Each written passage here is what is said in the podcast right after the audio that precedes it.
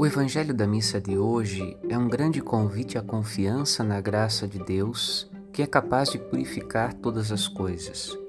Como nos ensina São Paulo, o coração onde o Espírito Santo faz morada é purificado por Deus e torna-se seu templo, seu sacrário.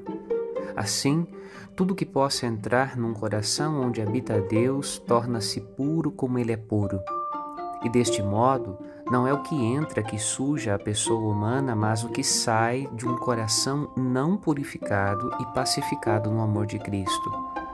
É indispensável, portanto, manter-se unido a Deus, confiando-se sempre em Sua misericórdia, pois a graça de Deus é invencível. E se queremos Deus em nossa vida, nada e ninguém podem nos separar de seu amor. Meditemos. Padre Rodolfo.